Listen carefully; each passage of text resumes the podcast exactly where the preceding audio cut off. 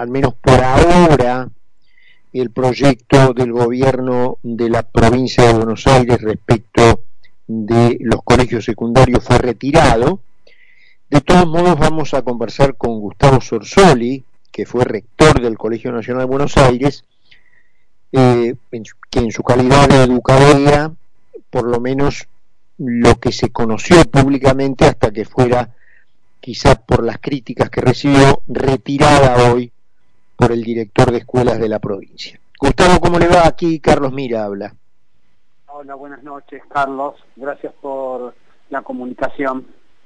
Al contrario, al contrario, gracias por, por eh, tener unos minutos para conversar con nosotros. Bueno, ahí está planteado el tema, Gustavo. ¿Cómo vio en estas 24 horas en que aparentemente tenía vida, digamos, ese proyecto?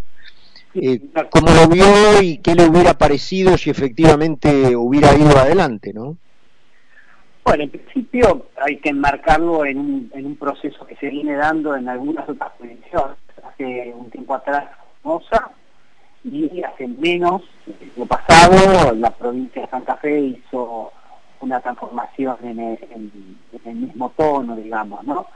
A ver, en principio catalogarla de, de disparate. Eh, de hecho, una resolución de que habla de de eliminar la repitencia, cuyos anexos ocupan 78 páginas, ya dan cuenta de, bueno, un de justificar lo que no se puede justificar, eh, porque, a ver, ¿qué hace? O ¿Qué intentaba hacer la, la propuesta del gobierno? Bueno, eh, un problema que efectivamente es un problema en, la escuela secundaria, que es eh, la repitencia y creo que muchos educadores estamos de acuerdo con que esa herramienta del sistema educativo, que es la repitencia, la verdad que no, no está dando respuestas a, a, la problemática de la escuela secundaria. Pero bueno, el gobierno provincial, ¿qué hace?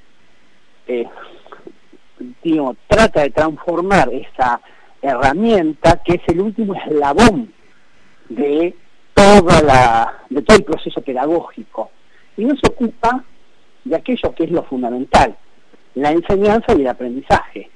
No se pregunta por qué los repiten, por qué los chicos no aprueban, por qué eh, no aprenden, y sustancialmente ahí está el tema, ¿por qué no aprenden? ¿Qué, ¿Cómo les estamos enseñando? ¿Qué les estamos enseñando?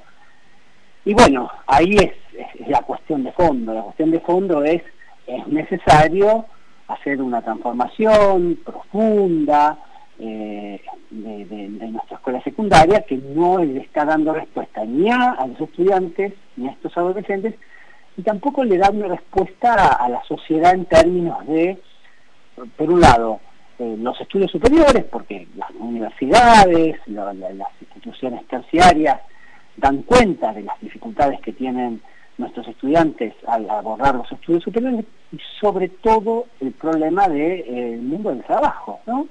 que muchas veces no encuentra eh, gente formada para ocupar esos primeros escaños eh, de, digamos, de las distintas líneas productivas que, que, trata de, desarrollar el país. ¿Por qué? Y esencialmente porque estos chicos a pesar de muchas veces de terminar la escuela secundaria, no tienen herramientas de comunicación, ni escritas ni orales, no tienen herramientas de pensamiento lógico formal, no tienen herramientas digitales, hoy en un mundo globalizado, ¿no? Es decir, eh, la escuela secundaria no los prepara adecuadamente.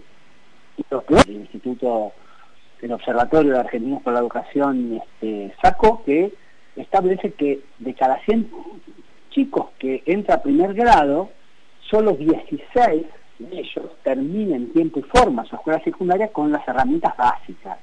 O sea que, la verdad, es un escándalo, ¿no? Un escándalo, un desastre. Un desastre. Es tan desastre, Gustavo, no sé si esto lo comparte, que y no un objetivo buscado.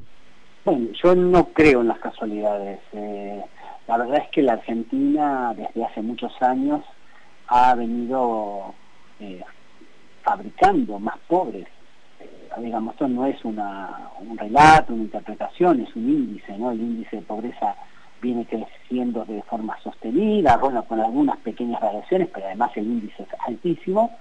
Y la verdad es que eh, esta medida de, tinte populista que, que, puede alegrar a alguno, ¿sí? Este, cosa que no ha sucedido afortunadamente, porque la población, me parece, de tanto de docentes como directivos, como las familias, no, no estaban de acuerdo, este, muestra ¿sí? a las claras que eh, hacia dónde estaba dirigida. Y bueno, fabriquemos más ignorantes, ¿sí? más analfabetos, eh, más gente dependiente de las formas de pensar de otro, ¿no?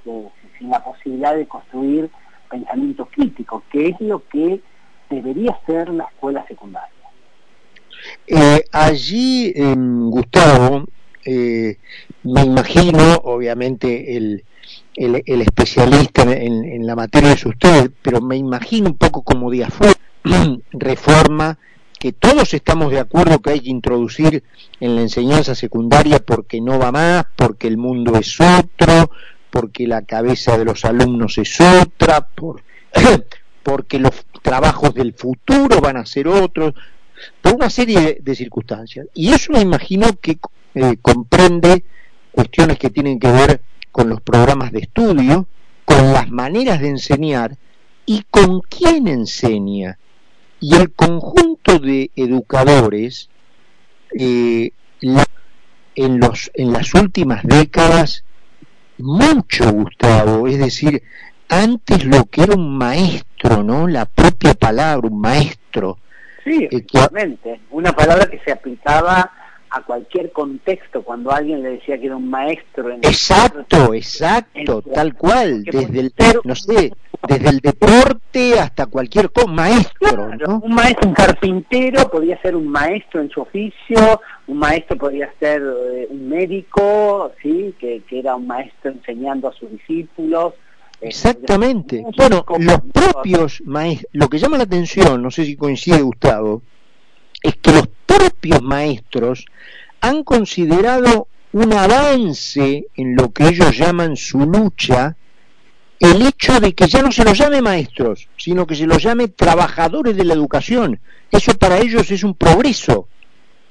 Bueno, yo siempre digo que lamentablemente lo que lo único que no he sido en, el sistema educativo es maestro, ¿no? He sido profesor, en la escuela secundaria, he formado maestros, este, trabajo actualmente en, la universidad, pero nunca le enseñé a leer y escribir a nadie. La verdad que es como una, un pendiente que tengo en, mi vida. La verdad es que la tarea del maestro es una tarea fundamental, la, tarea del maestro, esos primeros pasos, ¿no? Y, ya que estamos hablando de, de los maestros, eh, nos corremos un poco de la escuela secundaria, eh, la escuela primaria argentina está teniendo graves dificultades. Eh, hoy hay miles de chicos y chicas que terminan la escuela primaria sin saber leer, escribir e interpretar textos correctamente. Exactamente.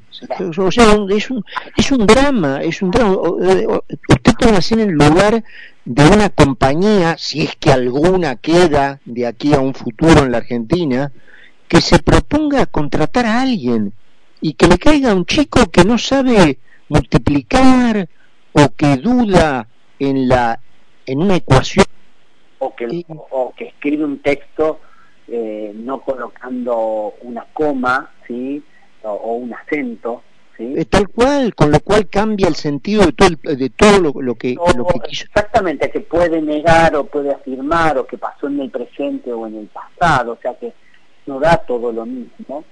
Eh, infelizmente, bueno, estamos frente a una, a una tendencia, podríamos decir, del facilismo, ¿no? Este, que, que, que atraviesa muchos sectores ¿sí? Este, bueno, me parece que hubo una, una reacción hoy de, la sociedad en su conjunto y bueno, el gobernador y el director general de escuelas, el profesor Silviani, se dieron cuenta de que no podían avanzar en este sentido a pesar de hacerlo los primeros días de febrero cuando las escuelas no están en funcionamiento.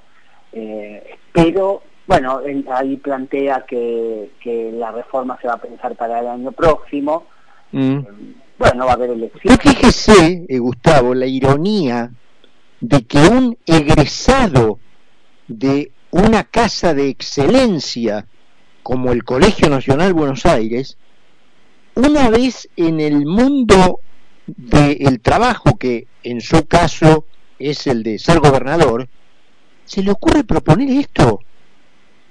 Sí, no, no, no es coherente para nada cuando él manda a su hija o a su hijo al, a este mismo colegio, ¿no? Del cual es egresado.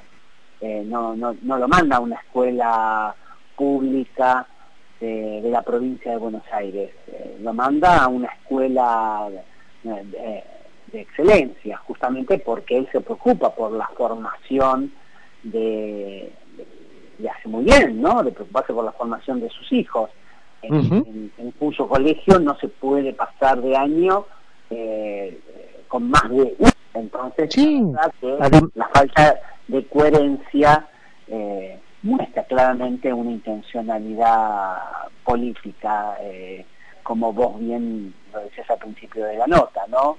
la ingenuidad eh, ya nos ha pisoteado lo suficiente como para seguir creyendo que estas cosas surgen de una manera espontánea. Nadie se le ocurre escribir 78 páginas eh, ambiguas y muy difíciles de implementar en las escuelas de la provincia de Buenos Aires, que por otra parte estuvieron caprichosamente cerradas más de un año y medio. Durante bueno, exactamente. exactamente redondeamos nuestra charla con esto. Obviamente un componente fundamental de esta reforma que hay que hacer es son los educadores. Sí, y, no, hay, no hay cambio posible si los docentes no, no se forman y capacitan para, para ese mismo cambio, ¿no? Exactamente. Entonces, eh, y esto lo voy a decir yo, y no lo comprometo en nada, por supuesto, desde ya, ah. pero digamos, un conjunto de trabajadores, como a ellos les gusta que lo llamen. Bueno, que...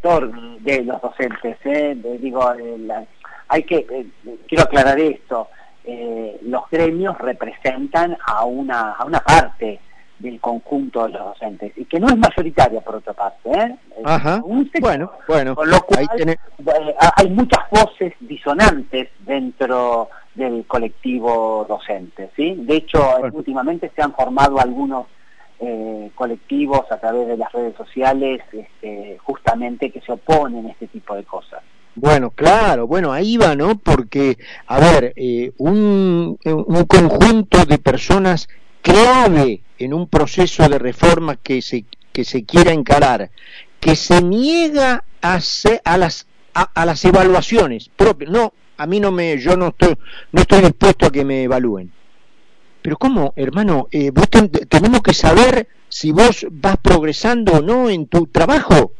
No, no. Además, eh, te dedicas a eso, a evaluar, porque una de las cosas fundamentales de los docentes es justamente ese proceso que permite eh, promocionar y acreditar los saberes de sus estudiantes, ¿no? Este, digamos, es, una tarea inherente al, al, sistema educativo, así que con, tanta razón eh, ellos deberían eh, claramente solicitar que, se los eh, evalúe e incluso que, en función de, de los resultados de esas evaluaciones pedir mejoras salariales, ¿no? Cuanto docente más capacitado, mejores, con más herramientas para, para educar, debería estar mejor retribuido y algo que ya somos bastantes los que decimos esto, los mejores docentes en las escuelas que atienden las poblaciones más vulnerables, porque necesitamos justamente eso, los mejores docentes atendiendo a los chicos con más dificultades, que no son pocos,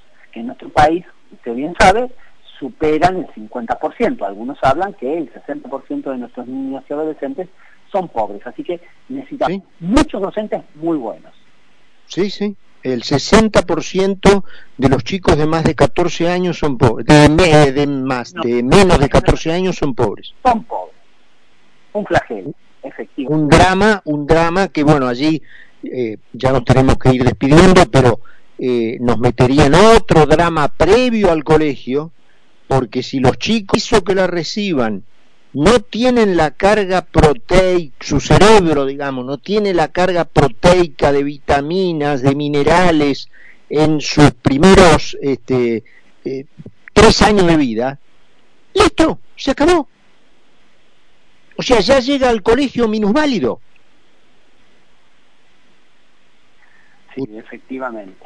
Así que, a ver, eh, una última reflexión. La escuela puede hacer mucho, puede cambiar, transformarse, pero si la situación socioeconómica de nuestro país no se recompone, va a ser muy difícil que la escuela sola pueda resolver este gran problema. Gustavo, un placer eh, haber conversado estos minutos con nosotros y desde ya agradecido porque se haya hecho ese tiempo ¿eh? para, para estar aquí esta tarde. Muchas gracias, hasta pronto. Un abrazo grande. Gustavo Sorsoli es obviamente educador eh, y fue rector del Colegio Nacional Buenos Aires, que es de los más excelentes que hay en la Argentina a veces, entre comillas, ideológicas, que, punto de vista de la exigencia de las casas de estudio de excelencia de la Argentina. Y bueno, llama la atención que un señor salido de allí proponga esta paparruchada en su carácter de gobernador una vez que llega a un gobierno, habiendo salido del, del Colegio Nacional de Buenos Aires. Y manda a sus hijos hoy. Nueve menos cuarto pasaditas. Vamos a la última pausa del programa y ya nos metemos con Carlos Poncio. Seguí con nosotros en Mira quién habla.